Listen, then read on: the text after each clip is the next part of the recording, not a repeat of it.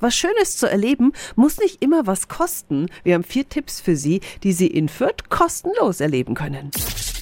365 Dinge, die Sie in Franken erleben müssen. Tipp Nummer eins: Ich finde es dort wunderschön. Fürth Stadt und Land verbindet der Fürther Stadtwald mit unzähligen großen und kleinen Wegen.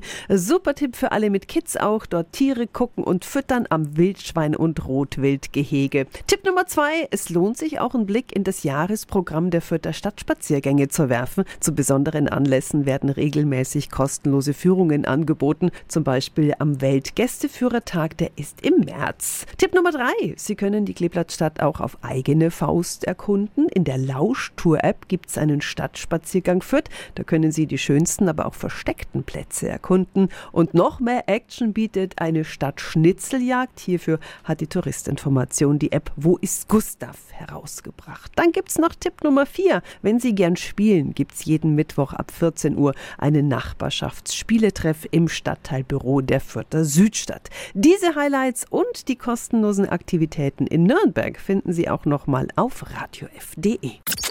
365 Dinge, die Sie in Franken erleben müssen. Täglich neu in Guten Morgen Franken um 10 nach 6 und um 10 nach 8.